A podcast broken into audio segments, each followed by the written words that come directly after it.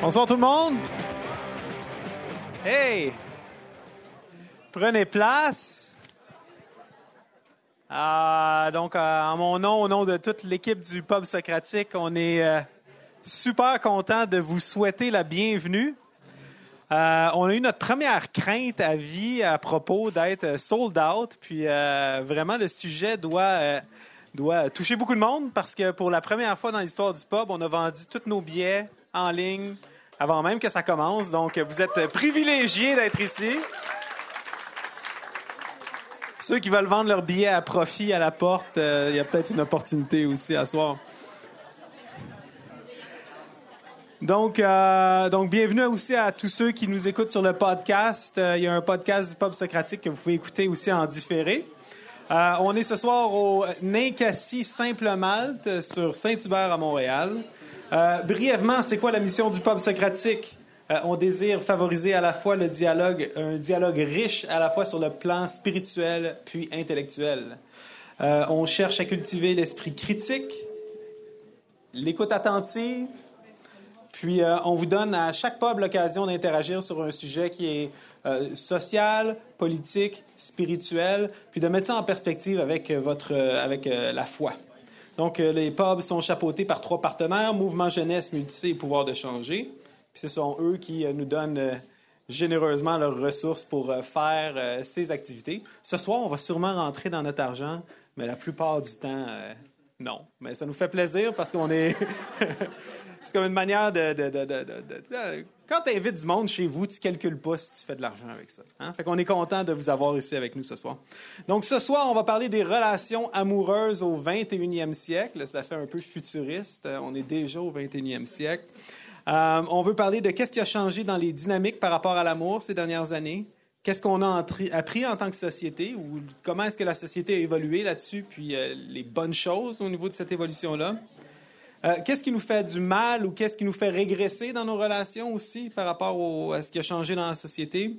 Puis, euh, comment est-ce que la foi chrétienne peut informer notre manière de vivre des relations euh, saines puis authentiques aujourd'hui?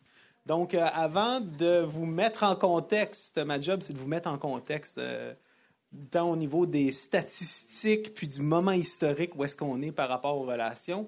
Il y a un sondage d'une question sur euh, menti.com.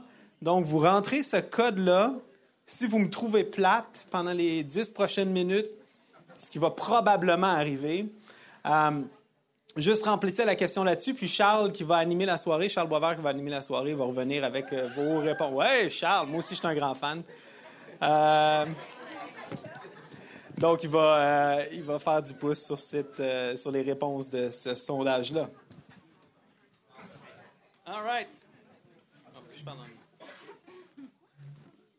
Donc, on parle de. Il faut vraiment réaliser aujourd'hui que par rapport au mariage puis aux fréquentations, euh, on vit dans un moment qui est, historiquement unique. Euh, souvent, le problème qu'on a avec notre propre société, c'est que parce qu'on a grandi dedans, parce qu'on vit dedans, on a du mal à voir qu'est-ce qui est vraiment différent puis unique par rapport à nous comparé aux autres. Mais quand on regarde les statistiques, juste les, statistiques de base par rapport aux fréquentations, par rapport au mariage, euh, il y a vraiment des choses qui, frappent aux yeux. Euh, le nombre de personnes seules dans notre société a atteint un sommet historique. En ce moment, on est à un sommet historique dans, dans les 150 années de la Confédération. Euh, dans le passé, le type de ménage le plus fréquent qu'on rencontrait le plus souvent, c'était un couple avec enfants. Aujourd'hui, donc, euh, le plus gros, le, ménage, le type de ménage le plus commun, vous savez c'est quoi? Personne seule. Euh, et la province où il y a le plus de ménages, la plus grosse proportion de personnes seules, c'est le Québec. Vous l'avez bien deviné. Euh, donc, 33% le tiers des ménages québécois sont composés de personnes seules. et ça, c'est une première dans toute l'histoire du Canada. On parle d'une baisse du taux de nuptialité. C'est un mot de statisticien, un taux de nuptialité. C'est quand même euh, beau comme mot. Euh, qui est dans le fond en chute constante depuis euh, un pic en 1940. Il faut comprendre qu'en 1940, si tu étais nouveau marié, tu n'avais pas besoin d'aller à la guerre. Donc, il y a eu un petit pic historique, de, un petit peu plus de 10 mariages par 1000 habitants. Donc euh, aujourd'hui, on est à un taux de, euh, de 2,7 mariages par 1000 habitants. Donc on est au quart euh, de la proportion de, nombre de personnes qui se marient chaque année. On est au quart de ce qui existait en 1940, toute proportion gardée. En nombre absolu, il se célébrait moins de la moitié des mariages, 22 000 mariages en 2018, qu'il y en a eu en 1972, année où il y a eu 53 000 mariages. Euh, les mariages célébrés par un ministre du culte, donc les mariages religieux, sont passés de 97,8% en 1969, date des premières statistiques, à 38% aujourd'hui.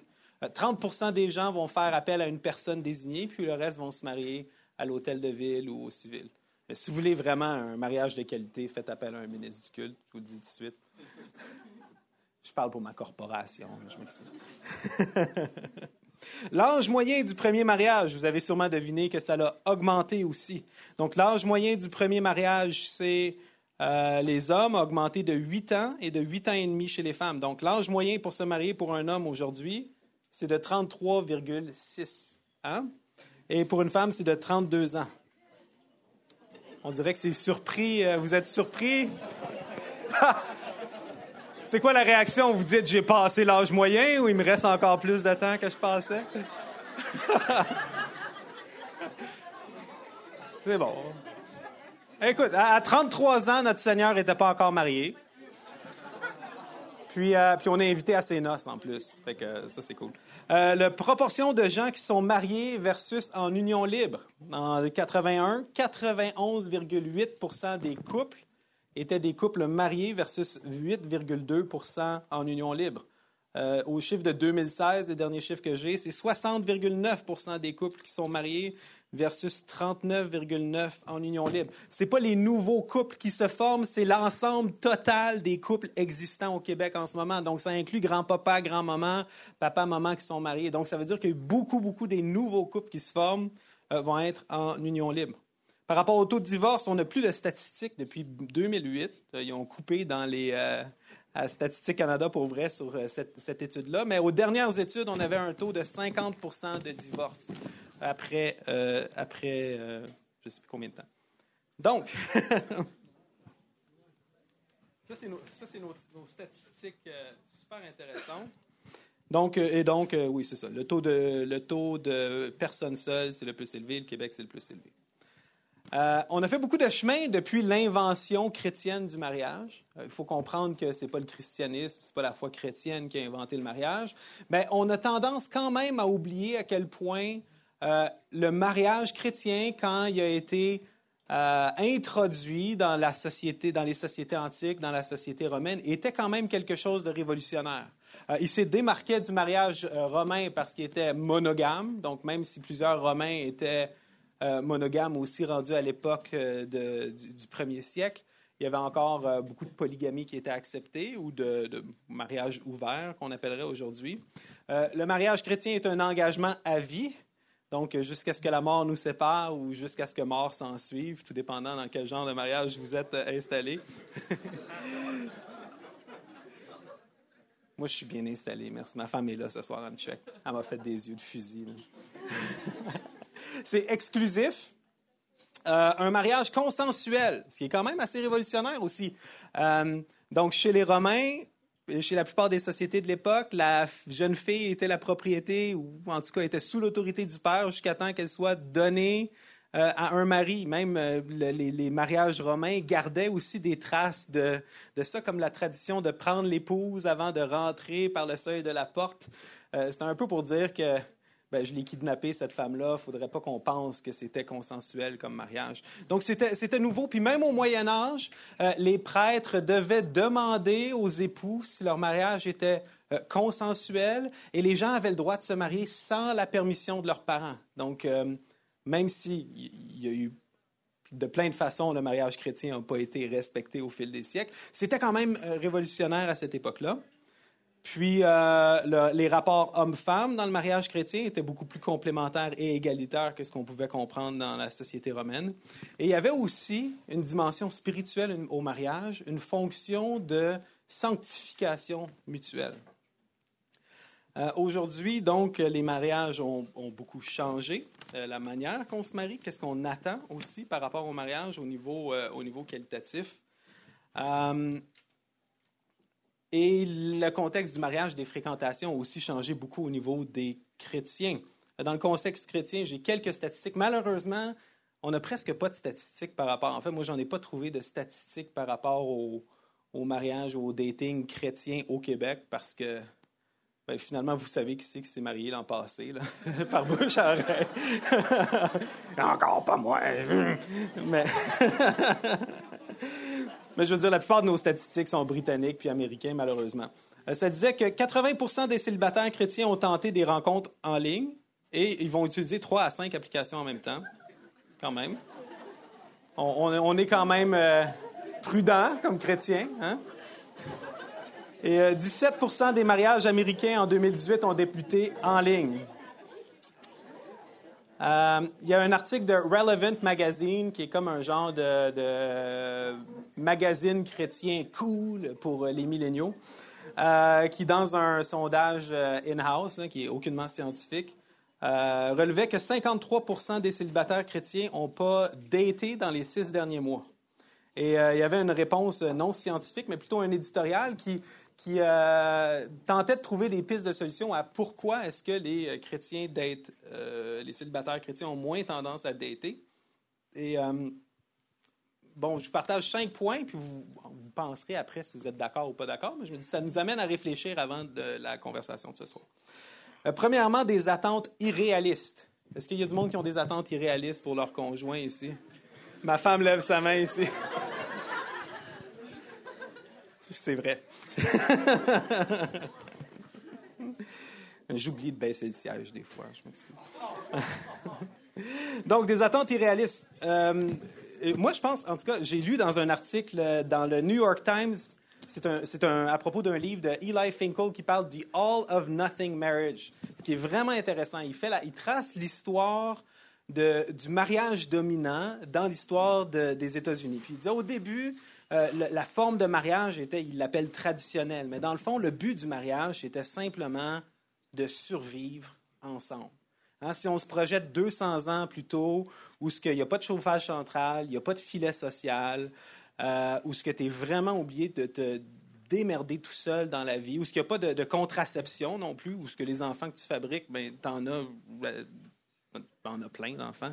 Euh, la plupart de l'objectif des mariages, c'était simplement de survivre puis de pourvoir aux besoins mutuels les uns des autres. Donc, un bon mari ou un bon candidat de mariage à l'époque, c'était quelqu'un qui est capable d'amener euh, du manger sur la table, puis une bonne femme, c'est quelqu'un qui est capable de cuisiner ce bon manger sur la table.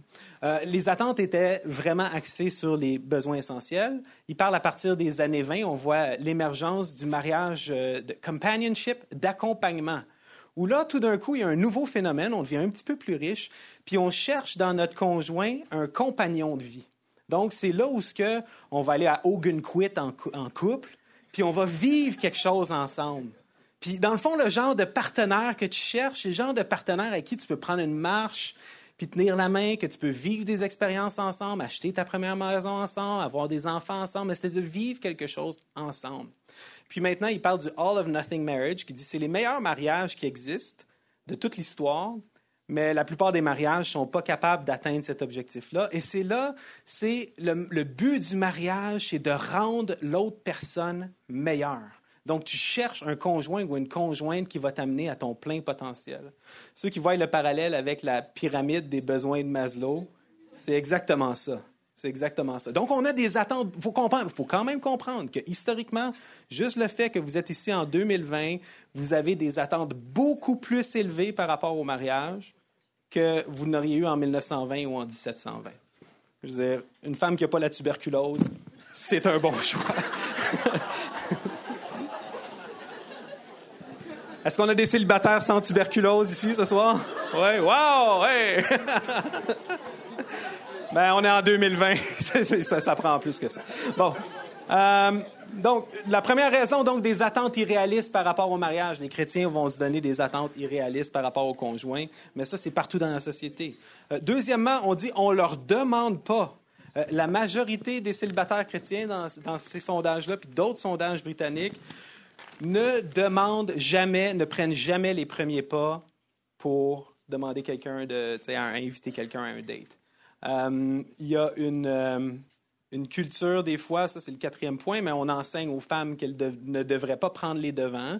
Puis il y a plein d'hommes qui ne veulent pas prendre les devants. Ça veut dire que si tu as une population de célibataires où 80 des gens ne veulent pas prendre les devants, ben les 20% qui prennent les devants, ils se matchent dans deux ans, puis après ça, c'est comme... Fait, qu'il y avait quand même une, intuition de dire, hey, peut-être qu'il faudrait euh, que les chrétiens n'aient pas peur de prendre les devants. Euh, troisième point, ils ont du mal à se rencontrer. Et c'est vrai, dans le monde chrétien, c'est pas évident de rencontrer des célibataires de notre âge qui nous intéressent. Moi, euh, quand j'étais à l'église ménonite de Saint-Laurent, il y avait une seule autre jeune fille de mon âge, puis elle ne m'intéressait pas. Je ne l'ai pas mariée. Je suis désolé, mais euh, souvent, c'est qu'après ça, c'est difficile. Tu veux pas aller à l'église le dimanche matin, puis tu tiens, tu sais, la personne bizarre qui se tient dans le portique, qui dit Y a-tu des célibataires ici? Y a-tu des célibataires ici Ça se fait pas, mais il faut créer des espaces où on peut se rencontrer, comme euh, la chapelle ou. Euh,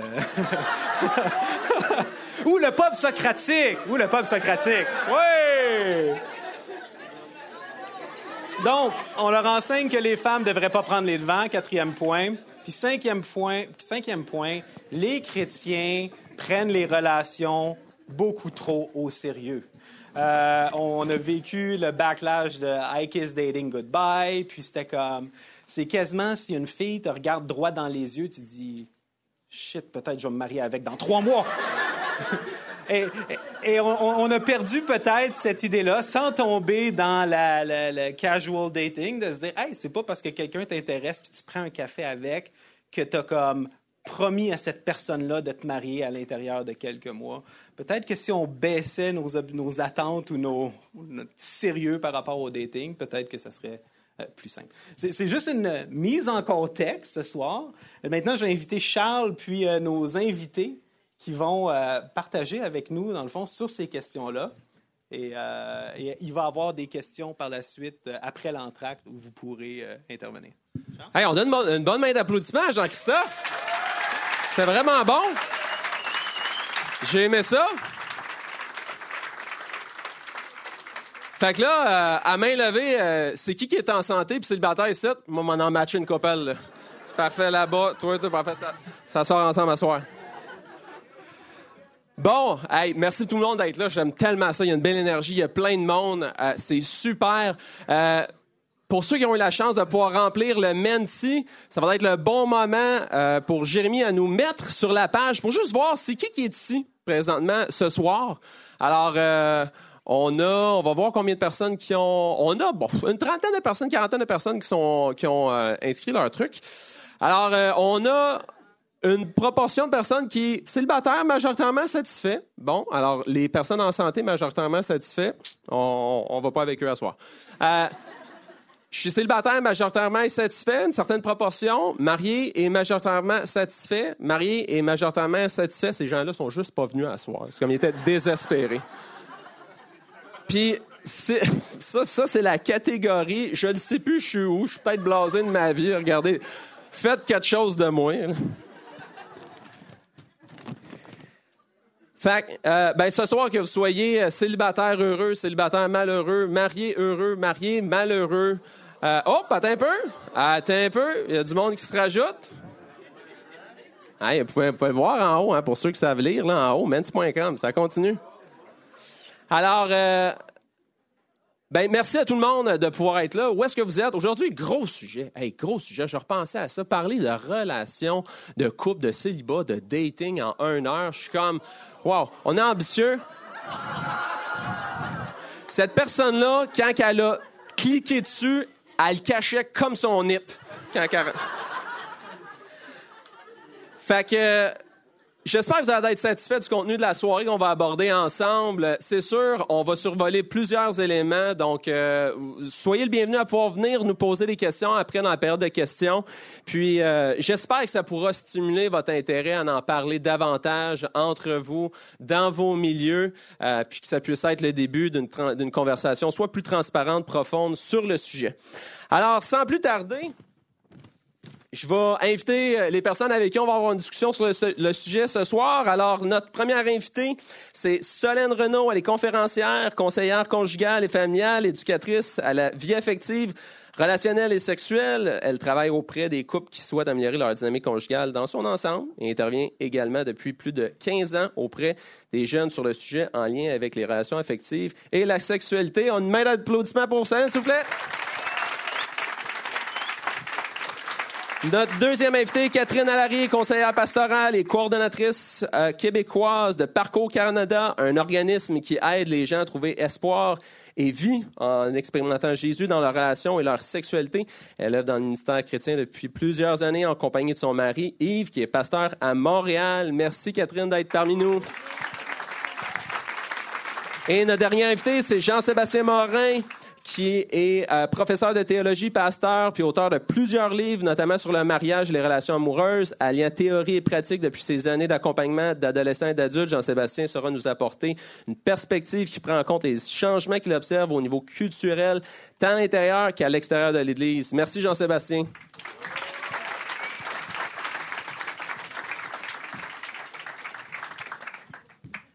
Alors, pour briser la glace, je me suis dit qu'on allait juste à poser une petite question euh, d'introduction qui est euh, de savoir, êtes-vous en couple? Depuis combien de temps? Avez-vous des enfants? 15. Non, non. ça y est. Juste 4. Et en couple depuis 15 ans. Marié depuis 15 ans, en couple depuis près de 20 ans. Merci. Oui, je suis en couple aussi euh, depuis 33 ans. Alors, on a trois enfants à l'âge adulte et on est très heureux. Alors, malgré les défis. Fait que c'est pas elle qui, backstage, a été le 1 en mauve. En plus, son mari est là. C'est peut-être lui qui l'aurait mis. Non. Et je suis euh, aussi mariée depuis 17 ans, en couple depuis 20 ans, et j'ai trois adolescents. Merci. Alors, notre première question, euh, c'est une question qui euh, est fondamentale sur la réflexion euh, en lien avec les relations de couple. Alors, j'aimerais vous demander qu'est-ce qui distingue une conception chrétienne du couple d'une conception plus séculière ou contemporaine? Je vais briser la glace. Ou tu veux y aller les dames d'abord, si tu veux. Non, non, je pense que tu vas briser la glace. vous savez, dans, dans, la version de la Tob, il y a un verset que j'aime beaucoup qui dit ceci. L'amour, c'est de se dessaisir de sa vie pour ceux qu'on aime. Puis on peut donner sa vie d'un coup, on peut la donner à chaque jour. L'amour, je pense, c'est de toujours faire quelque chose pour le bien de l'autre en sachant que ça va me coûter quelque chose. Hmm. Alors que souvent, on approche l'amour. L'amour, c'est de recevoir, c'est d'avoir quelque chose. Puis quand je, sens que je ressens plus rien de l'autre, ben ça doit plus être correct, je devrais changer de relation. L'amour, c'est de se dessaisir de sa vie hmm. pour ceux que l'on aime. Hmm. Alors, encore, c'est quoi la différence entre un couple euh, croyant ou non-croyant? Ben, je pense que tous les deux, ils veulent la même chose. En fait, ils veulent être heureux, ils veulent rester ensemble pour la vie, je crois, en tout cas pour longtemps.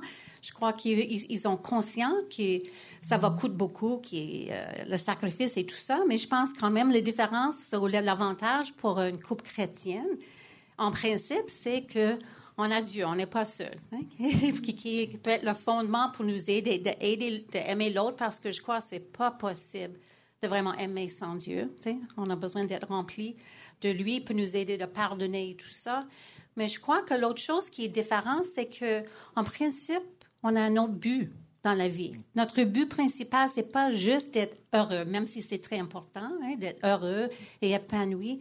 En principe, on a un but qui est, au-delà de ça, qui est au-delà de notre attirance envers l'un et l'autre. Et pour moi, c'est de construire, ben, ça peut être construire une famille, mais aussi de construire le royaume de Dieu ensemble. Je pense que c'est ça qui a aidé euh, moi et mon mari. On dit, même dans nos vœux euh, à notre mariage, on a dit tous les deux, on a répété en même temps, on va construire le royaume de Dieu. On est préoccupé par les autres. On va, on va être dans le service ensemble. Puis j'ai envie de te demander pour les personnes qui sont moins familières avec euh, justement cette appellation construire le royaume de Dieu et qui, surtout pour peut-être des chrétiens qui sont dans la salle, mm-hmm peut-être c'est un élément qui, ont des, euh, qui peuvent avoir des réponses différentes. Toi, comment tu conçois l'aspect dans le couple euh, de construire le royaume de Dieu euh, pour le maintien d'un couple qui est en santé? Comment on peut le faire? Non, ben plutôt le royaume. Tu dis construire le royaume de Dieu. Peut-être apporter plus de précision là-dessus? Oui, c'est juste. En fait, c'est d'avoir un but, une vision au-delà de la coupe.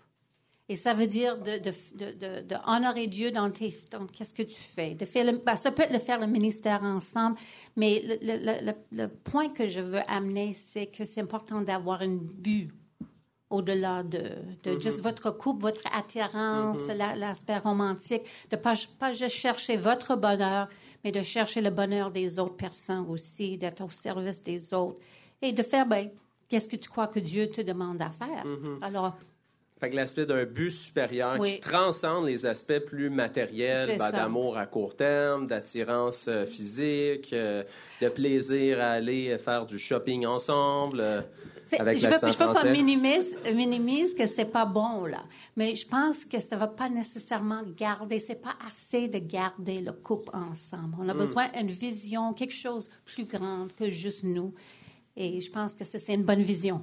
Mm. Merci. Puis si je peux compléter, euh, j'ajouterais euh, deux points. Un rapide, c'est que euh, aujourd'hui, quand on casse quelque chose, qu'est-ce qu'on fait? On le change. Et je pense que la différence aussi entre la conception chrétienne et puis la conception actuelle, c'est que dans la conception chrétienne, même si ça paraît désuet, vieux, démodé, c'est que quand quelque chose est cassé, ben, on peut le réparer. Et euh, dans les couples, des fois, il y a des choses qui se brisent, il y a des choses qui se cassent. Et puis, euh, vous êtes jeune et peut-être vous allez vivre longtemps en couple. Il y aura des choses qui vont se casser ou se briser des fois, mais c'est pas pour autant que euh, la solution c'est de jeter et de changer parce que ça va encore se briser encore dans, le temps. Donc, je dirais qu'il y, y, a cette nuance-là dans les deux. Et puis, j'ajouterais pour compléter ce qu'a dit Jean-Sébastien aussi sur l'amour. l'amour inconditionnel, c'est que il y, a un texte dans la Bible qui dit que, qui demande à l'homme d'aimer sa femme comme Christ a aimé l'Église, puis à la femme de respecter son mari. Et euh, étrangement, pour euh, les couples que je peux recevoir, la plupart du temps, les problématiques qu'on peut rencontrer, c'est que la femme ne se sent pas assez aimée, puis l'homme ne se sent pas assez respecté. Hmm.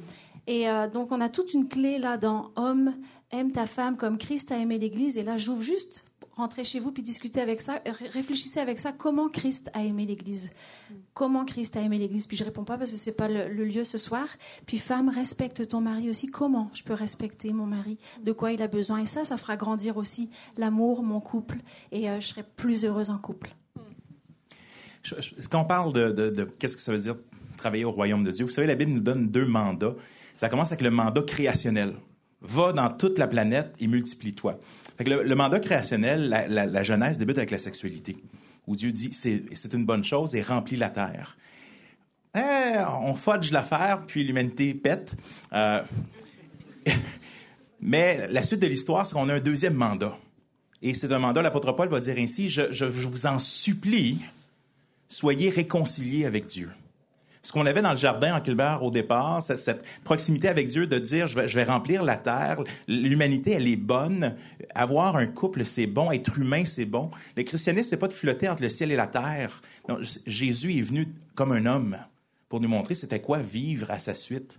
Donc, à quelque part, mandat de la création est toujours là, même en tant que chrétien. Puis on a le mandat de la réconciliation qui vient de dire, mais dans le fond, on a le mandat de réconcilier toute la création avec Jésus-Christ parce qu'on pense que c'est là qu'il y a une clé particulière. Puis que tu sois marié ou célibataire, Jésus a dit que tu avais un bonus quand tu étais célibataire. Euh, pourquoi? Parce qu'il dit, il y en a qui vont être célibataires par choix.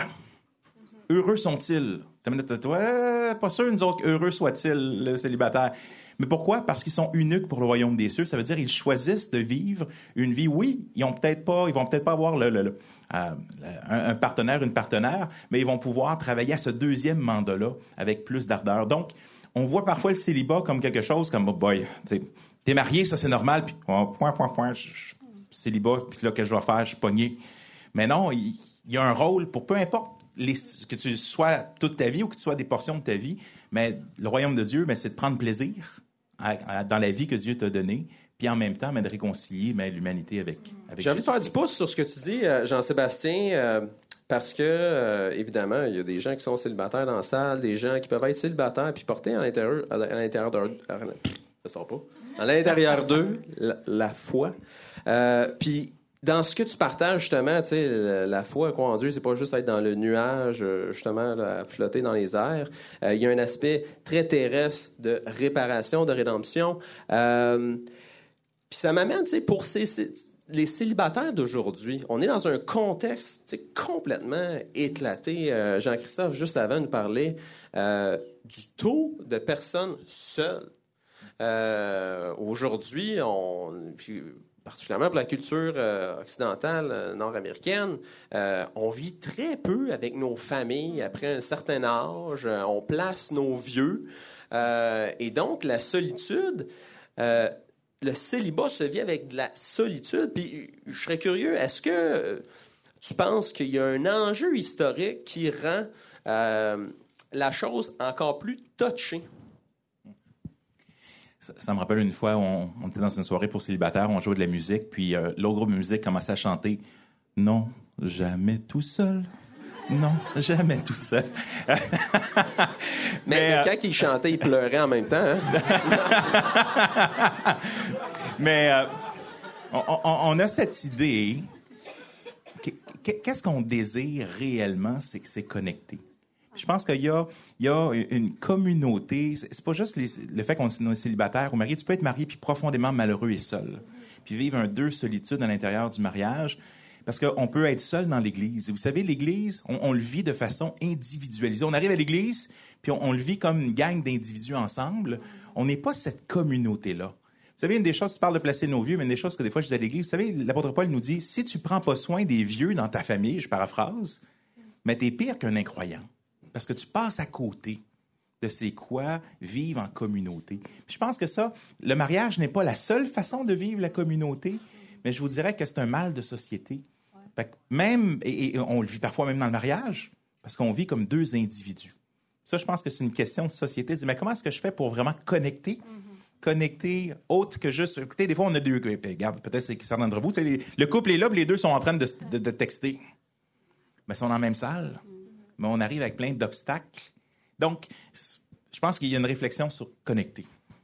Mais je pense que c'est le plus grand besoin. Hein. C'est de connecter avec, avec quelqu'un d'autre et de sentir que tu es connu et tu peux connaître l'autre personne. Même si c'est la définition de la sexualité. Mais euh, pour bien vivre notre célibat, je suis d'accord, il y a beaucoup de solitude maintenant dans la culture partout mais on a besoin de la communauté. Mais comment créer la communauté? Alors moi, je veux encourager les personnes le plus possible de joindre les différents groupes. Alors c'est pas toujours évident d'être proactif, hein, de joindre les, activités non croyantes, les loisirs, faire des choses ensemble, euh, faire du ski, faire de, swing dance, en tout cas faire des choses intéressantes et fun. Mais la même temps, si tu peux pas euh, faire ça, même créer la communauté autour de vous. Moi, j'ai habité en communauté et je sais même mais en tant que personne mariée, et même pour les personnes, là, même si on était en communauté, les personnes, les célibataires, souvent, ils se sentaient seuls.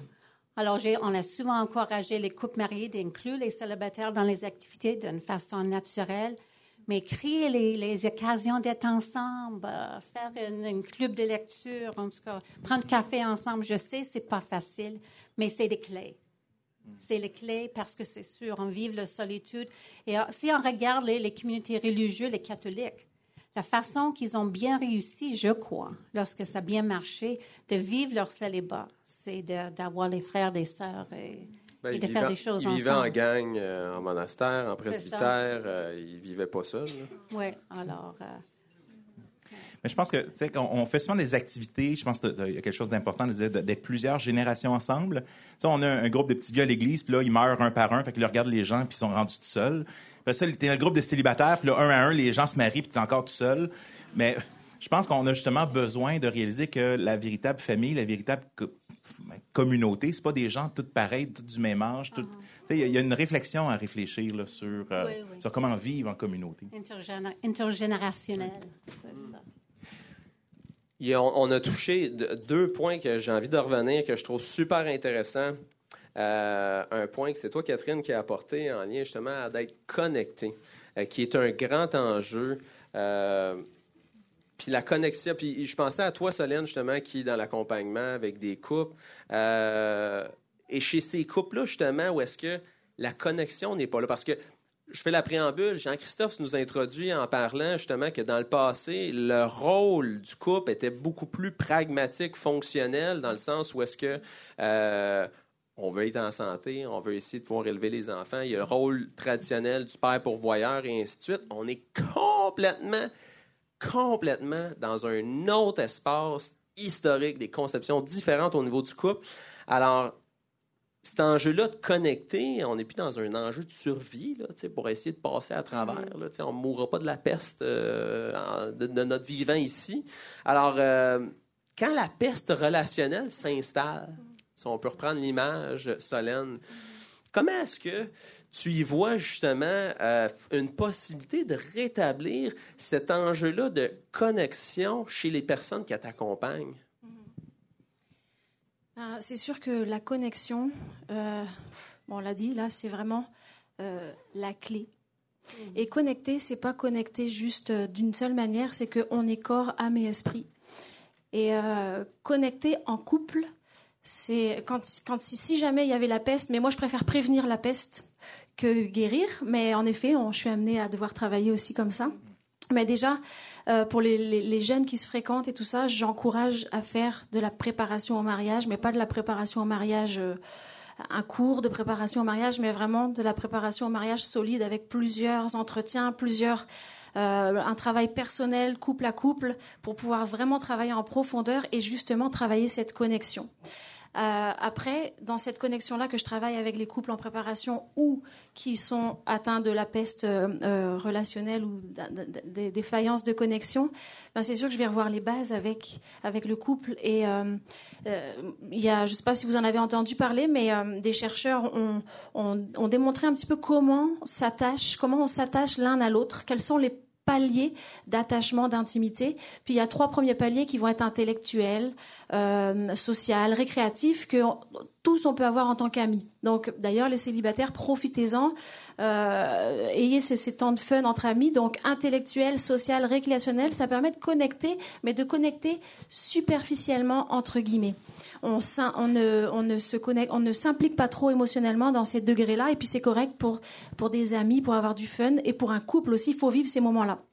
Après, on, on attaque le côté plus euh, corps, âme et esprit, je dirais, où on, on vit l'intimité émotionnelle, et là, c'est le cœur à cœur le cœur à cœur, la vulnérabilité. Je me rends vulnérable à l'autre parce que j'ai confiance dans l'autre et je sais que je serai pas blessée avec l'autre.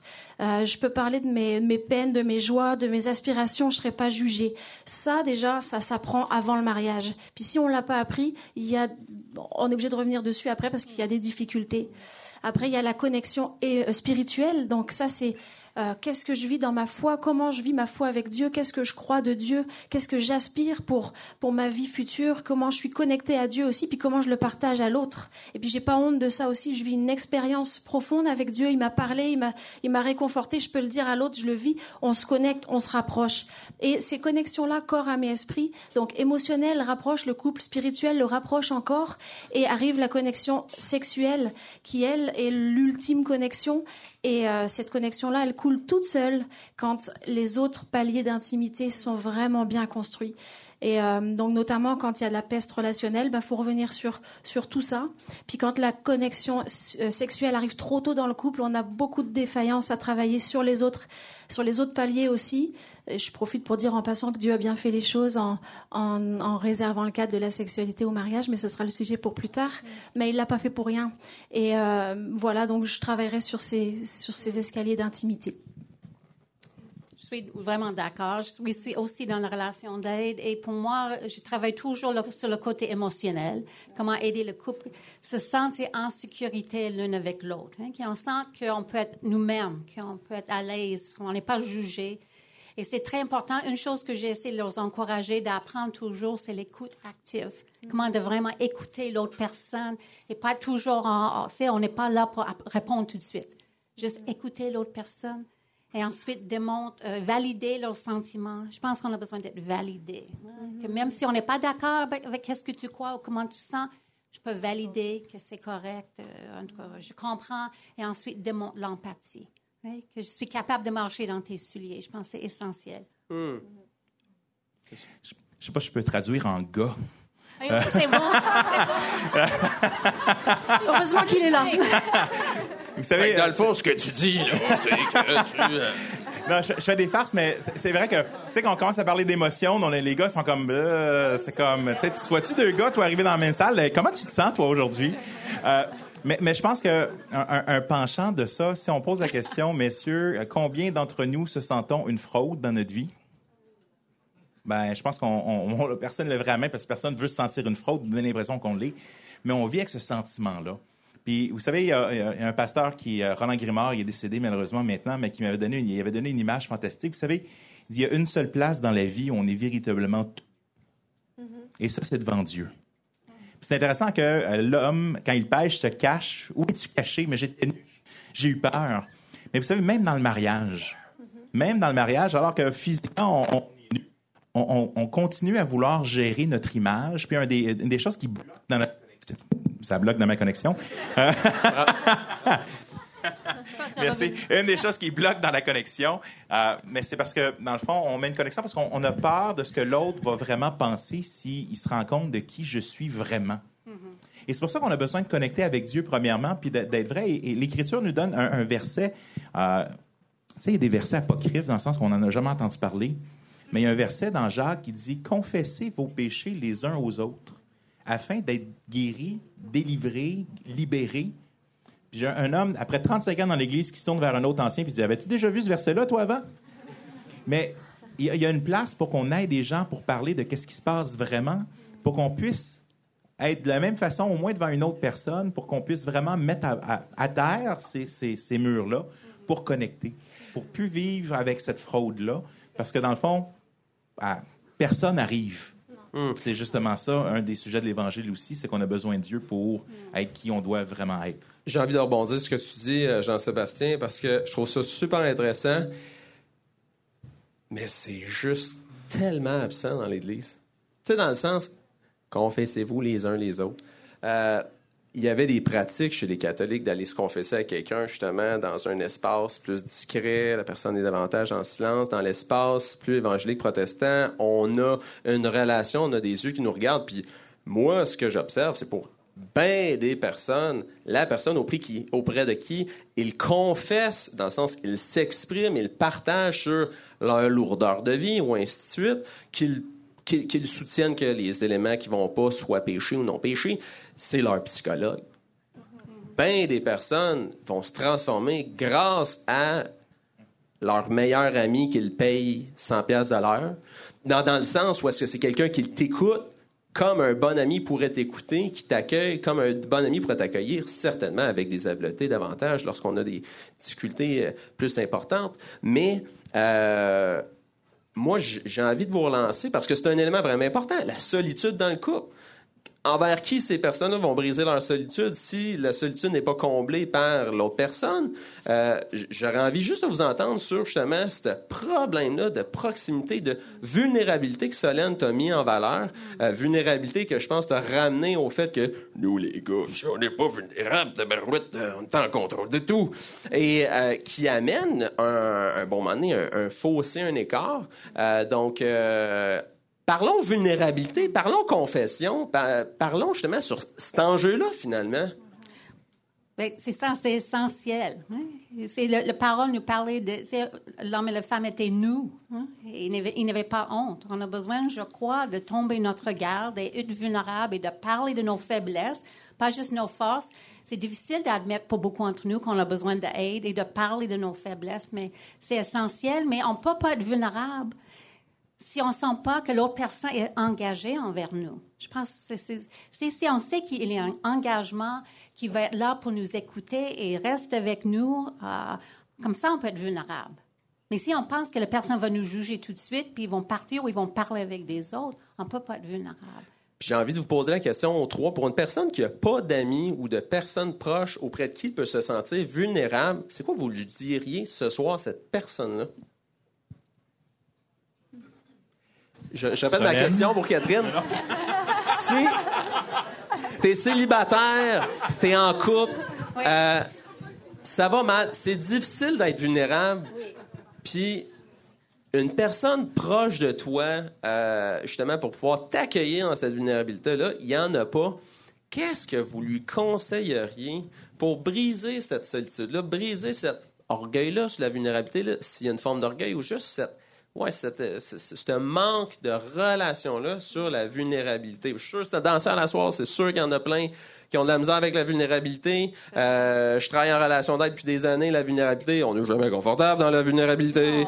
fait que, qu'est-ce que vous conseilleriez à quelqu'un, justement, que c'est un enjeu, là, puis, euh, ouais. Je peux y aller. Euh, depuis que j'ai 15 ans, je tiens un journal de prière. Puis une des façons, on a toutes des façons de communiquer à Dieu qui sont différentes. Certains, c'est euh, par la louange, d'autres, c'est par, en écrivant, d'autres, c'est par, par, le silence. Mais j'écris beaucoup de mes prières comme si j'écrivais à Dieu. Euh, puis j'empile mes cahiers quand j'ai fini, je le mène à quelque part. Mais c'est thérapeutique aussi, mais c'est transformateur aussi parce que c'est la place. Un, j'espère que ces journaux-là vont juste être trouvés une fois que je suis mort. Euh, mais, mais même là, parce que on, je, fais une farce, mais en bout de ligne, c'est de s'il y a une place qu'on a besoin de réaliser qui nous sommes. Je lisais un, livre, je vous le recommande très, très fortement. C'est écrit par un moine au 14e siècle qui s'appelle L'imitation de Jésus-Christ. Puis il dit, dans le fond, il dit, tant et aussi longtemps que tu ne regardes pas les autres comme plus importants que toi, tu n'as pas encore compris c'est quoi de suivre après Jésus-Christ. Puis on, vit tellement dans un monde où on veut être une belle image, mais on a besoin, dans le fond, même nos relations vont être fake quand on veut montrer aux autres combien extraordinaire on est. Et, je pense qu'à quelque part, c'est là que, pour moi, Philippiens 2, c'est vraiment la plus belle image, la plus belle qualité de Jésus-Christ, c'est son humilité.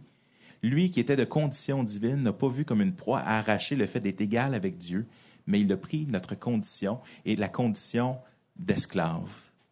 Et donc, il y, a, quelque chose dans, le Dieu de l'univers qui vient pour nous servir, qui nous dit, c'est pas juste pour, c'est pas juste des belles paroles. C'est pas juste pour qu'on le fasse symboliquement ou qu'on sente qu'on fasse peut-être ça. Il y a peut-être réellement Qu'est-ce qui arriverait si, si cette idée-là, aussi folle soit-elle, que de mettre en pratique réellement ce que Jésus nous dit? S'il n'y avait pas une clé. Parce que nous, on est bon. Francis Chan, j'aime beaucoup cette image où il dit, euh, tu sais, j'ai ma fille, je dis, va ranger ta chambre. Puis 15 minutes après, elle revient, tu ranges ta chambre? Non, non, non, mais j'ai réfléchi à ce que tu m'as dit. va ranger ta chambre. Le jour d'après, euh, tu rangeais ta chambre? Non, mais j'ai amené deux, trois de mes amis, puis on a fait un. On a regardé en grec qu'est-ce que ça voudrait dire ranger sa chambre. Mais, mais dans la réalité, c'est pas que les commandements de Jésus sont difficiles de, de, comprenure. Ils sont difficiles à mettre en pratique parce qu'ils vont à l'encontre de tout ce qu'on veut être et projeter. je pense qu'il y, a ce premier pas-là de dire, ben, je ne pourrais pas être authentique avec personne tant que je ne réussis pas à l'aide avec Dieu. Je trouve que ça fait écho à ce que tu nommes au début dans la notion de se dessaisir de soi-même. Euh, dans la vulnérabilité, il y a clairement une peur de l'intimité qui peut y avoir mm. là, une peur du jugement. Et dans se dessaisir soi-même, c'est de faire cet exercice-là comme de décentration pour mettre de côté ce qui euh, nous limite à aller justement dans un but supérieur de vivre pour quelque chose de plus que ce qu'on essaie de protéger aussi fortement. Euh, merci, j'aime bien ce que tu dis, Jean-Sébastien, puis je, garde vraiment aussi ton idée bien pratique de l'idée de faire euh, justement un cahier dans lequel tu peux écrire tes pensées, tes, tes éléments. Pour le fun, ton cahier, tu le gardes pour toi ou tu le partages à des gens des fois? Rarement je le partage à des gens. Des fois, je, regarde en arrière. Une des pratiques que je fais, euh, dernièrement, ce que je fais, c'est je lis qu'est-ce que j'ai écrit il y a 15 ans à cette date-ci, qu'est-ce que j'ai écrit il y a 10 ans, et j'interagis avec moi-même. Ça sonne bizarre comme ça, euh, mais ça me permet de voir le chemin que j'ai parcouru. Mais ça me permet aussi de voir les choses que le Seigneur, bon Dieu, pourquoi je suis encore en train de travailler sur cette chose-là? Pourquoi je m'en suis pas encore débarrassé? Et donc, ça me permet d'avoir une interaction avec toi et de voir, ben, le Seigneur, ça fait longtemps que le Seigneur cogne à ta porte, ou ça fait longtemps que le Seigneur fait telle chose. Mais ça permet aussi, vous savez, les Israélites, à la fin, souvent, ils donnaient des noms à Dieu. Puis des fois, c'est ce que j'ai au bout d'une période difficile ou d'une bonne période ou à le début de l'année, donne un nom à Dieu. Qui, qui Dieu a été pour toi? Et ça, ça m'aide aussi à faire ça. Et donc, cette, réflexion de revenir en arrière pour m'aider à, voir qu'est-ce que Dieu fait. Non, non, Dieu m'a pas abandonné. Mm. Non, Dieu est présent même si je le vois pas tout le mm. temps ou je l'entends pas. Mesdames, vous, sur la vulnérabilité?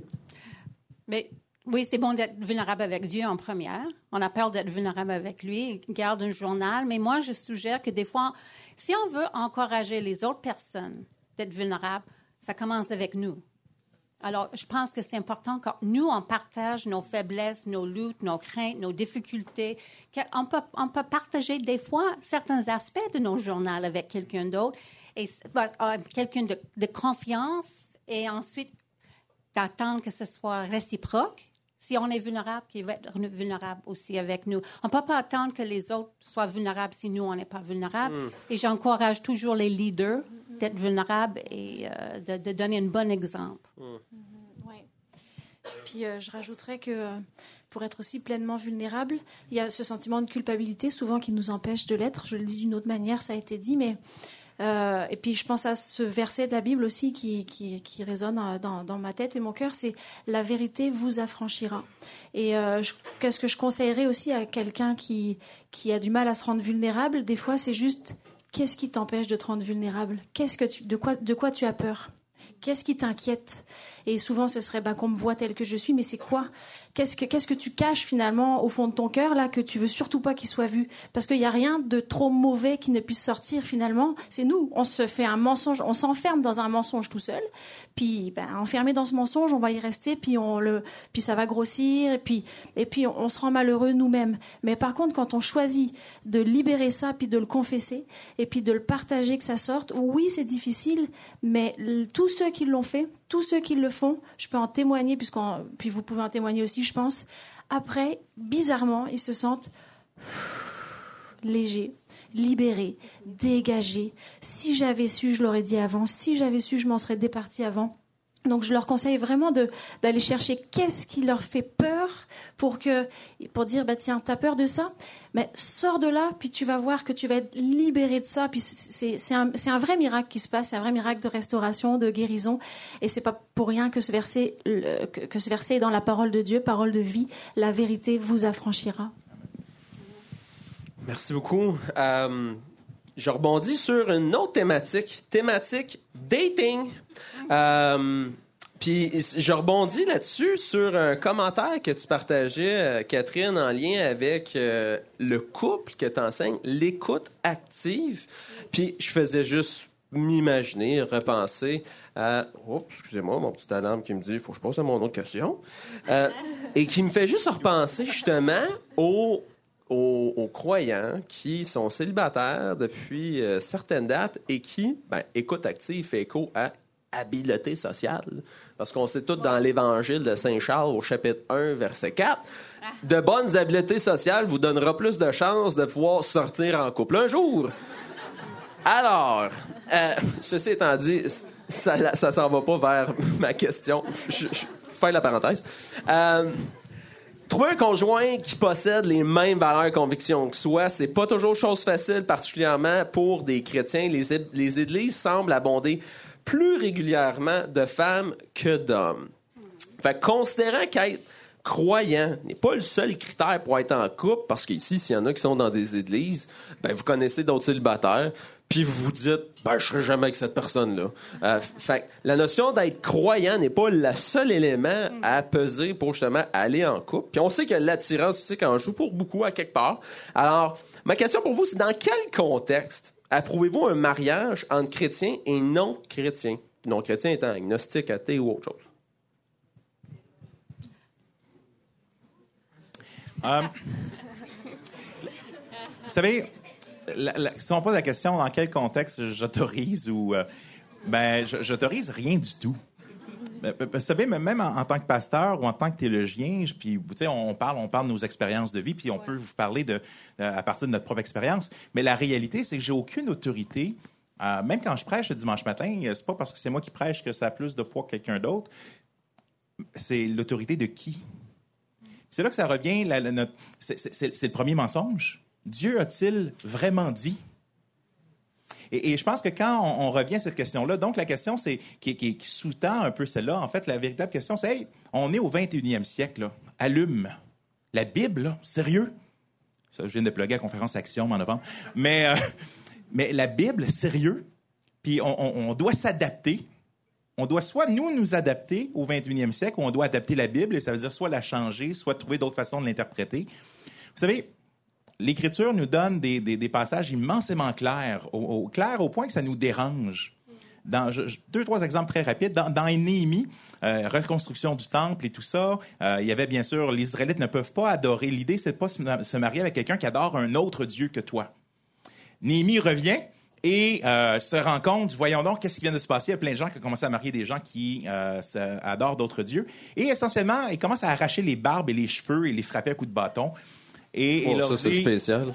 Et, et, leur dit, vous avez commis un très grand crime en Israël.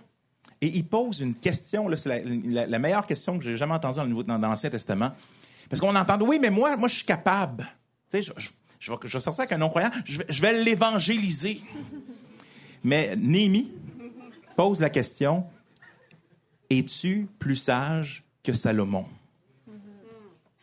Parce que Salomon, il a dit ça exactement ça. Il était réputé pour être l'homme le plus sage de tout l'Ancien Testament. Te crois-tu plus sage que Salomon?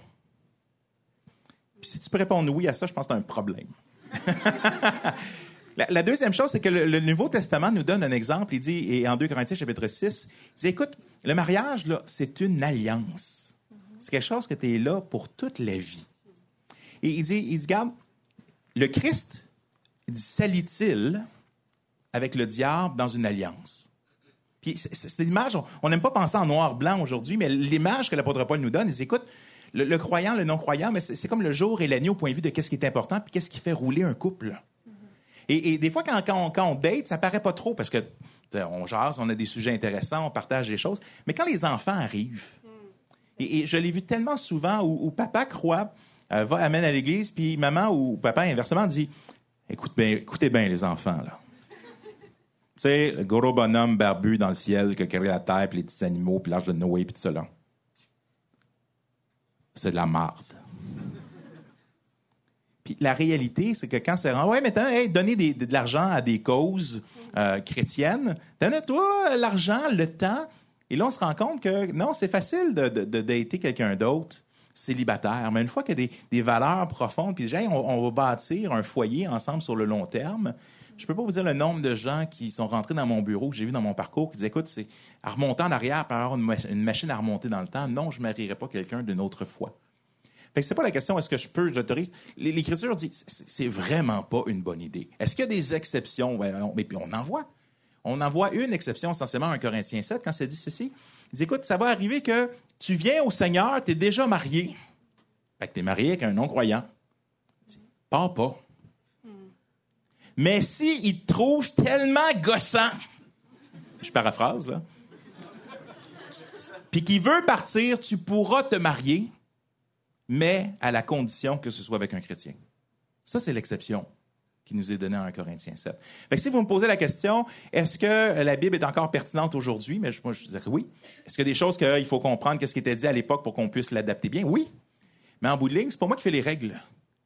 Mais on n'a pas le, droit de changer les règles, particulièrement quand la belle, Solène l'a dit tout à l'heure, la belle image, ben, le Christ et l'Église, ben, c'est l'image qui est donnée. Le mariage est une image de cette relation entre Dieu et nous et qu'on doit refléter cette image-là aussi. Et c'est pour ça que c'est si important. Ben, pourquoi? Parce que c'est difficile de travailler la meilleure équipe pour le royaume de Dieu. Ben, s'il y en a un des deux qui travaille pour l'équipe adverse. Merci. Mesdames, une opinion sur le sujet? Ben, j'ai la même opinion.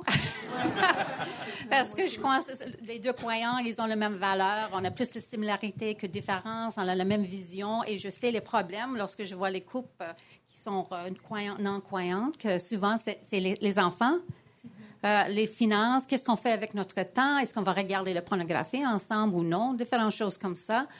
Est-ce qu'il y a les exceptions? D'habitude, je, dis non, mais j'essaie de réfléchir à ça. Est-ce qu'il y a les exceptions? Vous avez parlé dans le mariage, si vous êtes déjà avec un non-croyant. Est-ce que ça peut aller juste, OK, je suis dans une coupe et maintenant, je suis bien, je, je suis convertie au christianisme et euh, il y a une bonne complicité entre nous. Est-ce que ça peut marcher? Encore, est-ce que je favorise, mais est-ce que peut-être ça peut marcher? Ou si vous êtes dans un pays euh, lorsqu'il y a beaucoup de croyants, ben, croyants nominaux, au moins ils vont à l'église puis ils sont pas, euh, c'est quoi le mot, antagonistiques mm-hmm. euh, contre la foi. En tout cas, je sais, il y a beaucoup de défis. C'est sûr, probablement, il y a plus de défis, ça va être plus difficile. Peut-être vous allez souffrir encore davantage. Est-ce que je dis il n'y a jamais les exceptions? Mais et euh, ben, je vais juste dire, si on décide de sortir avec une non-croyante, essaye pas de la convertir. Je pense qu'on peut pas entrer dans une coupe et dire, OK, je vais changer l'autre personne. C'est cette idée qu'on veut euh, l'amener à Christ. Je crois pas. Je pense que, oui, ça veut dire pas, on peut pas parler de la foi, mais pas avoir cette idée, euh, idée naïve un peu que je vais les changer. Et fais attention, garde le cœur de, de la non-croyante. J'ai connu les couples, euh, ben, les, personnes, ils ont commencé de sortir, et à un moment donné, ils disent, oh non, ça devient très sérieux, et je pense que je vais rompre avec le non-croyante parce que, tu sais, je pas, la Bible dit c'est pas bon, mettons, et ça brise le cœur de l'autre. Et quel, quel message est-ce que ça donne à la non-croyante? Tout à coup, je suis pas assez bon. Alors, pensez une deuxième fois avant quand on commence à sortir. J'abordis sur ce que tu dis parce qu'évidemment, on vit dans une société qui a été énormément influencée par euh, les valeurs chrétiennes euh, dans tout le développement de la société occidentale. Si on compare, euh, disons, les, les valeurs qu'on pourrait retrouver davantage en Afrique du Nord où est-ce que la polygamie peut être permise, tandis qu'ici, ça ne l'est pas, puis que rares sont les couples qui ben, rares sont les personnes qui vont s'intéresser, disons, à, à d'être dans une relation de polyamoureux qu'on peut entendre parler. Alors, euh, sans pour vouloir comparer le, polyamour au polygamisme, euh, mais euh, pour la personne qui, justement, n'est pas croyant, il semble y avoir quand même une espèce de culture de bagage, de valeur de croyance. Excusez-moi, c'est l'air. Alors, pour moi, ma question, ma question, c'était un petit peu sur la réalité euh, des, euh, des gens qui sont croyants dans un couple et qui vont euh, qui sont croyants, et qui vont aller dans une relation avec une personne qui ne partage pas leur foi et qu'ils partent. J'ai l'impression que l'Église est tellement dure à soutenir un regard quand même accueillant chez cette personne-là parce qu'on va juger non, c'est pas correct, dans les milieux plus conservateurs. Trouvez-vous que y a de quoi qui cloche dans l'attitude des gens face à ces croyants-là qui vont prendre cette décision-là, puis que justement, on va le kicker de la porte parce que c'est nous-mêmes qui, en, qui, qui est en inconfort avec ça, plutôt que de trouver une façon de le soutenir dans le choix qu'il a décidé de faire. Je, pense qu'il y a plusieurs points dans ta question. L'apôtre Paul, dans 1 Corinthiens, euh, chapitre 5, va parler de ne jugez pas ceux du dehors. Dieu s'en occupe. ça, et ça, c'est une réalité. Parfois, qu'en tant que chrétien, on a tendance à regarder les autres euh, holier than thou. on est plus saint que les autres, puis on a un regard de jugement sur les gens.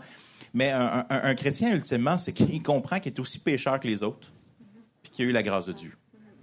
Et, j'aime tellement, et, et c'est là que l'Évangile est là. Quand on parle de kicker quelqu'un en dehors de l'Église, ça paraît étrange, mais on, parle de excommunication, d'excommunion, la mise sous discipline. Mais c'est quoi? C'est essentiellement, on dit à la personne, regarde, il y a la table du Seigneur. Puis la table du Seigneur, c'est quoi? C'est une présentation de l'Évangile à chaque fois qu'on le prend. le repas du Seigneur, c'est quoi? Écoute, le corps du Seigneur a été rompu pour tes péchés.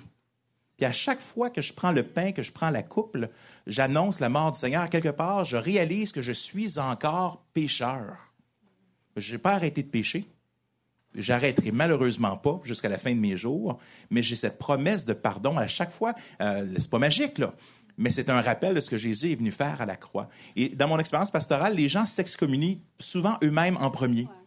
Pourquoi? Parce qu'ils se sentent mal, parce que justement, ils se disent, ben, c'est très difficile, parce qu'on n'aime pas être hypocrite. Peu importe quel état on est dans la vie, on, aime, on, veut vivre de façon authentique. Et, et dans cette optique, l'apôtre Paul va dire, non, non, c'est ceux du dedans. Si quelqu'un dit être chrétien, mais à quelque part que les, que les, que les bottines suivent les babines. Ça ne veut pas dire qu'on pêche pas, mais c'est justement ça, confesser vos péchés les uns aux autres. il y a cette relation-là. Est-ce que ça peut arriver de faire euh, des, des, erreurs? Est-ce que ça peut arriver que la personne euh, désobéisse, marie quand même un non-croyant, puis après ça revienne? Mais non, on va pas y pitcher des... Euh, on va se promener avec des fourches pour essayer de l'attraper. Je trouve que la question, elle est biaisée en voulant dire, mais non, il y, y, a une place pour dire, non, non, regarde, c'est sérieux vous savez, dans notre société en général, euh, tout à l'heure, tu parlais du polyamour, mais on n'a peut-être pas de la polygamie. On n'a pas des relations en, parallèle. On les en série. Mm-hmm. On les a toutes une après l'autre.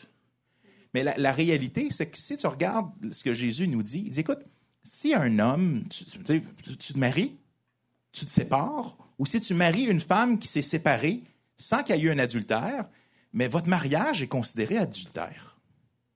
Puis ça, ça, nous fait popper notre tête. Là. Matthieu chapitre 5, si vous voulez aller le chercher.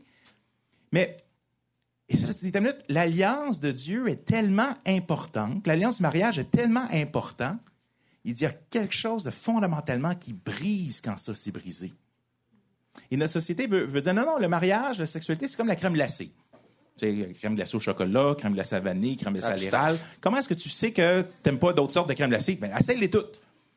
Mais, c'est justement ça l'apôtre Paul. On, on, dit parfois, en tant que chrétien, on, met trop d'emphase sur les péchés sexuels, et parfois c'est vrai. Mais c'est le seul, par contre, les péchés sexuels sont les seuls péchés que l'apôtre Paul dit, oui, mais minute, il y a quelque chose de spécial parce que quand un être, quand deux êtres humains couchent ensemble, il y a quelque chose qui se passe dans le monde spirituel. Puis il n'y a, pas d'autres péchés que c'est ça qui se passe. Fait que oui, il y a quand même une différence. Ça ne veut pas dire de, de démoniser euh, uniquement certains péchés sexuels. C'est réellement sérieux. L'homme quittera son père et sa mère et deviendra avec elle une seule chair. Il y, a, quelque chose qui se passe dans les lieux célestes. Il y a quelque chose qui se passe de façon mystique, si vous me permettez l'expression. Des nuages. Oui, c'est ça. Mais tout ça pour dire qu'on doit réellement prendre au sérieux. Alors qu'aujourd'hui, on, on, banalise. On, banalise le, divorce, on banalise les séparations, on banalise tout ça. C'est pas grave. Il y en aura un autre. Mais euh, non, il y, a quelque chose, on, est brisé, puis on est brisé, puis on est brisé. je pense qu'il y a une place pour être accueillant parce qu'on a un Dieu qui recolle les peaux brisées. Ça, je pense que c'est la différence, c'est qu'on va accueillir avec la grâce, tout en se rappelant que mon message, là, quand tu viens, ben, c'est Hey, t'es pécheur, je suis un pécheur. On a tous les deux besoin de la grâce de Dieu. Et c'est ça qui fait la différence dans l'approche qu'on va avoir avec les gens. peu importe le péché, qu'il soit sexuel ou pas. Merci. Dernier thème pour la soirée, avant qu'on passe à notre période de questions-réponses. Parlons sexe. Nous vivons dans un monde de souffrance, comme on s'est parlé, euh, plaisir sexuel, puis le sentiment de connexion semble être l'objectif des fois qui est plus transcendant dans des couples. Euh, en contraste par rapport au sexe, le christianisme semble avoir été reconnu davantage pour son moralisme et ses restrictions. Euh, puis surtout, on sait que peu de couples se gardent du sexe jusqu'au mariage. Plusieurs couples qui finissent souvent dans le divorce se remariaient très tôt puisqu'ils n'en pouvaient plus d'attendre. C'est possible de trouver, des, trouver des solutions pratiques et substantielles sur le sujet? J'aurais envie de vous demander qu'est-ce que la foi chrétienne peut offrir pour aider les gens qui veulent vivre leur sexualité de manière à plaire à Dieu par-dessus tout, euh, qu'ils soient célibataires ou mariés? Je pense qu'on ne peut pas commencer de parler de sexe si on ne comprend pas le cœur de Dieu et les raisons, ses intentions, son dessein pour la sexualité avant qu'on parle des choses pratiques, je pense que c'est très important de savoir que c'est lui, c'est son idée, le sexe, et c'est bon, c'est quelque chose que lui, il a créé et qu'il nous a donné une bonne cadre, je crois. Le pour, petit coquin. pour nous protéger et euh, pour euh, permettre qu'on peut vivre cette vulnérabilité et tout ça et vraiment bien exprimer notre sexualité.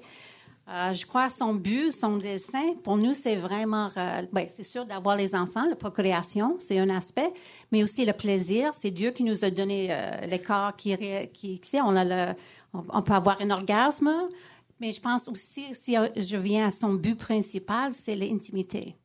C'est l'intimité, la connexion et d'être ensemble.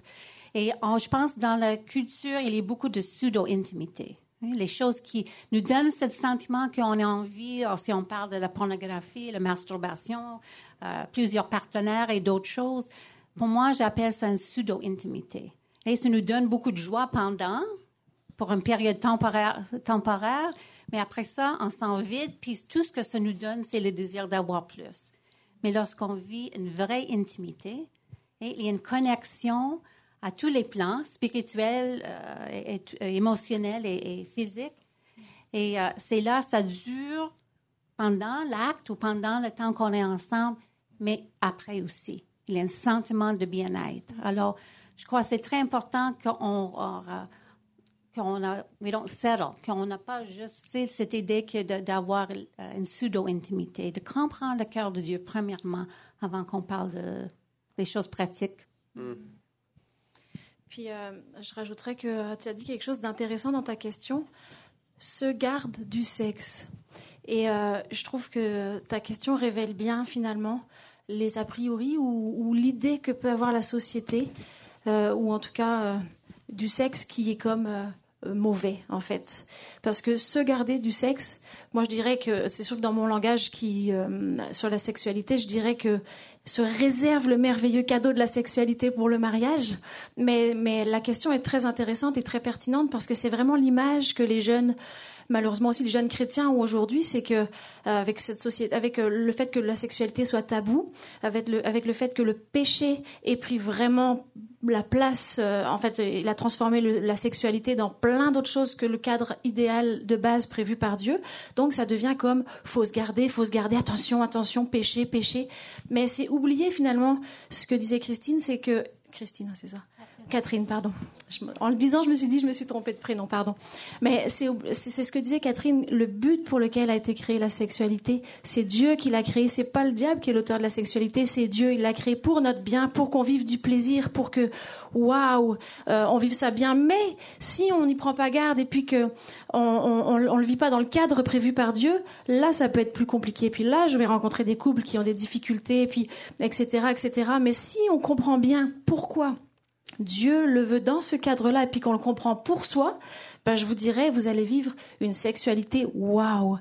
Et, je vous dirais aussi que je différencierai sexualité de sexe. Puis c'est beaucoup ça aujourd'hui dans la société, c'est du sexe du sexe. Tout le monde est capable d'avoir du sexe mécanique. Oui, mais il y a une grosse différence entre vivre du sexe et vivre la sexualité telle que Dieu l'a créée et prévue. Et cette, euh, cette osmose, cette sexualité, cette euh, symbiose, là, si je peux dire, en tout cas, cette unité, là, elle, elle est vraiment quand elle est vécue dans ce cadre prévu par Dieu et puis qu'il y a cette unité émotionnelle, spirituelle et physique qui sont là liées les, les unes avec les autres, ça n'a rien à voir avec le sexe, mais absolument rien à voir. Si vous me permettez de péter une coupe de ballon dans un sens, euh, on a un message complètement paradoxal, opposé dans ce qu'on voit dans la société. On, va dire les chrétiens, vous parlez toujours du sexe négativement, mais, la société, on, on le réalise même plus, mais en parle réellement tout le temps si on faisait le cumulatif de toutes les scènes, même sans regarder de matériel pornographique explicite, le nombre de scènes que vous avez vu des gens s'embrasser dans un lit, ou vous avez vu des choses peut-être plus explicites que juste en regardant un, film ou autre, c'est partout. Euh, je me rappellerai toujours, euh, j'étais euh, dans votre église, on, est, on était dans un groupe de jeunes, puis je pense que c'était Yves qui parlait en avant, puis il, avait, il parlait qu'un des conférenciers avait montré une photo d'un, à l'église, une photo d'un Playboy des années 50. Puis personne t'a énervé parce que les abribus dehors, t'es pire. T'en sautes de skidoo. non, mais on, on réalise pas à quel point on, est réellement, on, voit l'âge de la première relation sexuelle de plus en plus euh, tôt. Pourquoi on, ne réalise pas à quel point est-ce qu'on est, euh, à quelque part influencé? Euh, Cantique des Cantiques va dire n'éveillez pas l'amour avant qu'il ne le veuille.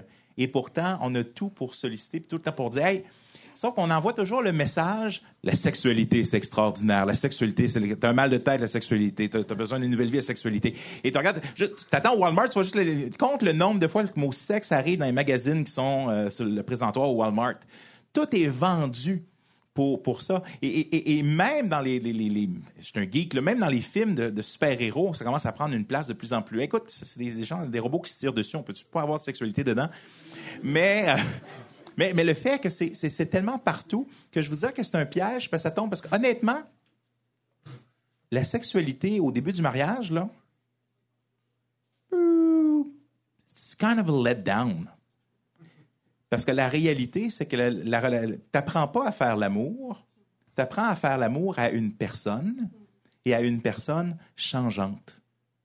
Et ça, ça prend là, un niveau de communication là, parler de sexualité avec un autre, avec, ton conjoint, ta conjointe, c'est une des choses les plus difficiles parce que tu es non seulement à nu physiquement, mais tu es, nu aussi émotionnellement.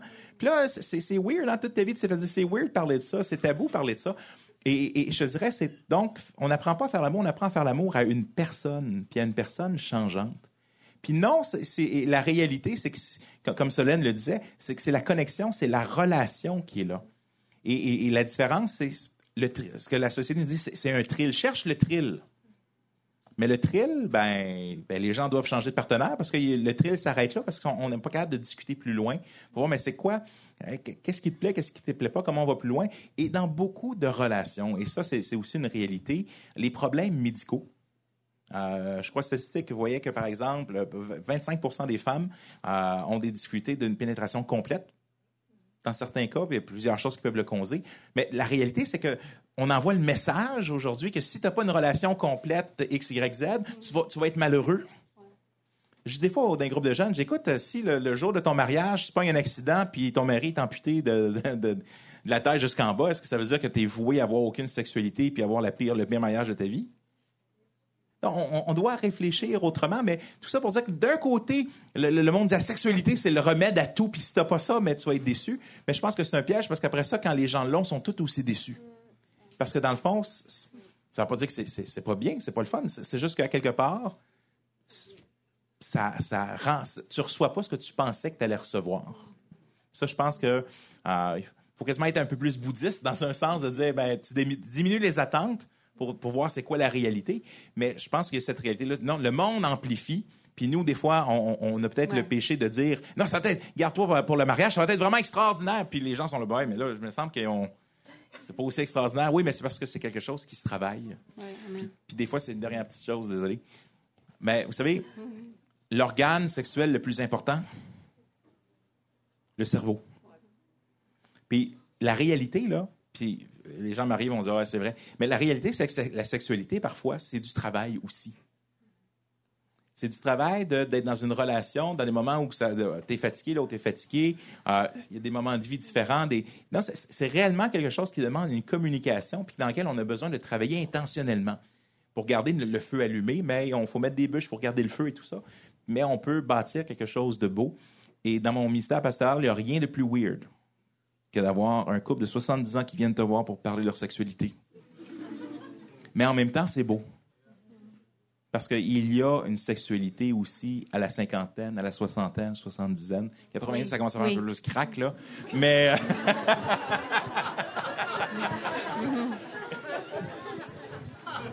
Mais j'ai déjà eu un monsieur de 80 ans dans un groupe. Il dit J'ai beau avoir 80 ans, mais dans mon cœur, j'en ai 40. Puis il y avait les mêmes émotions, les mêmes, les mêmes choses. Tu sais, veut, veut pas, c'est une réalité. Ça fait partie de la vie. Tu sais. En tout cas, je suis d'accord qu'on est obsédé par la sexualité de notre culture et ça est devenu la chose le plus importante à mettre trop d'accent là-dessus. Oui, il y a une place pour la sexualité, mais c'est pas la chose. Ah, ça venu pour nous notre, la définition même de notre identité, la chose la plus importante vis-à-vis de notre identité. Et qu'est-ce que j'encourage pour les, les, personnes célibataires, c'est de vraiment éviter de polariser votre sexualité de votre spiritualité et vraiment inviter Dieu dans ça. Ça veut dire parler avec lui de tes, tes impulses, tes désirs, qu'est-ce que tu veux. Mets pas Dieu là et le sexe là.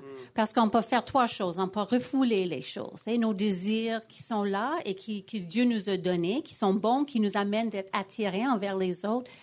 Euh, et on ne veut pas donner aucune expression à ça. Ou on peut vraiment juste dire, c'est trop difficile, je veux, juste embrasser. Je veux juste avoir les relations sexuelles parce que c'est trop difficile d'obtenir.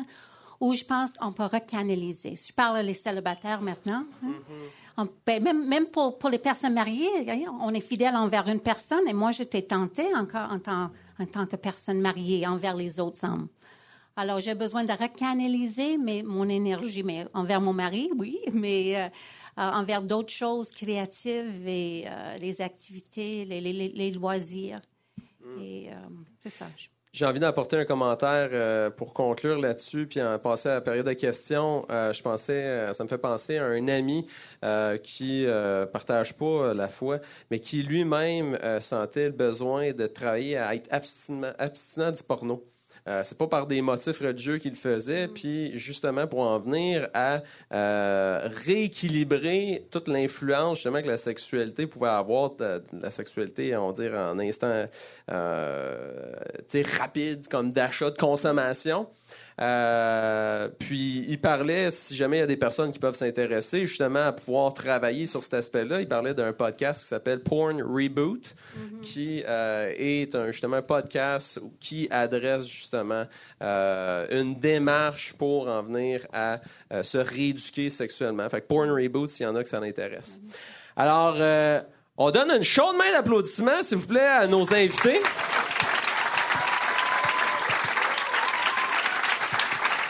Tout le monde, merci beaucoup d'avoir été présent en aussi grand nombre. Je vous invite à pouvoir rester pour continuer de discuter si vous voulez. Et au plaisir de vous revoir dans un prochain pub. Merci beaucoup.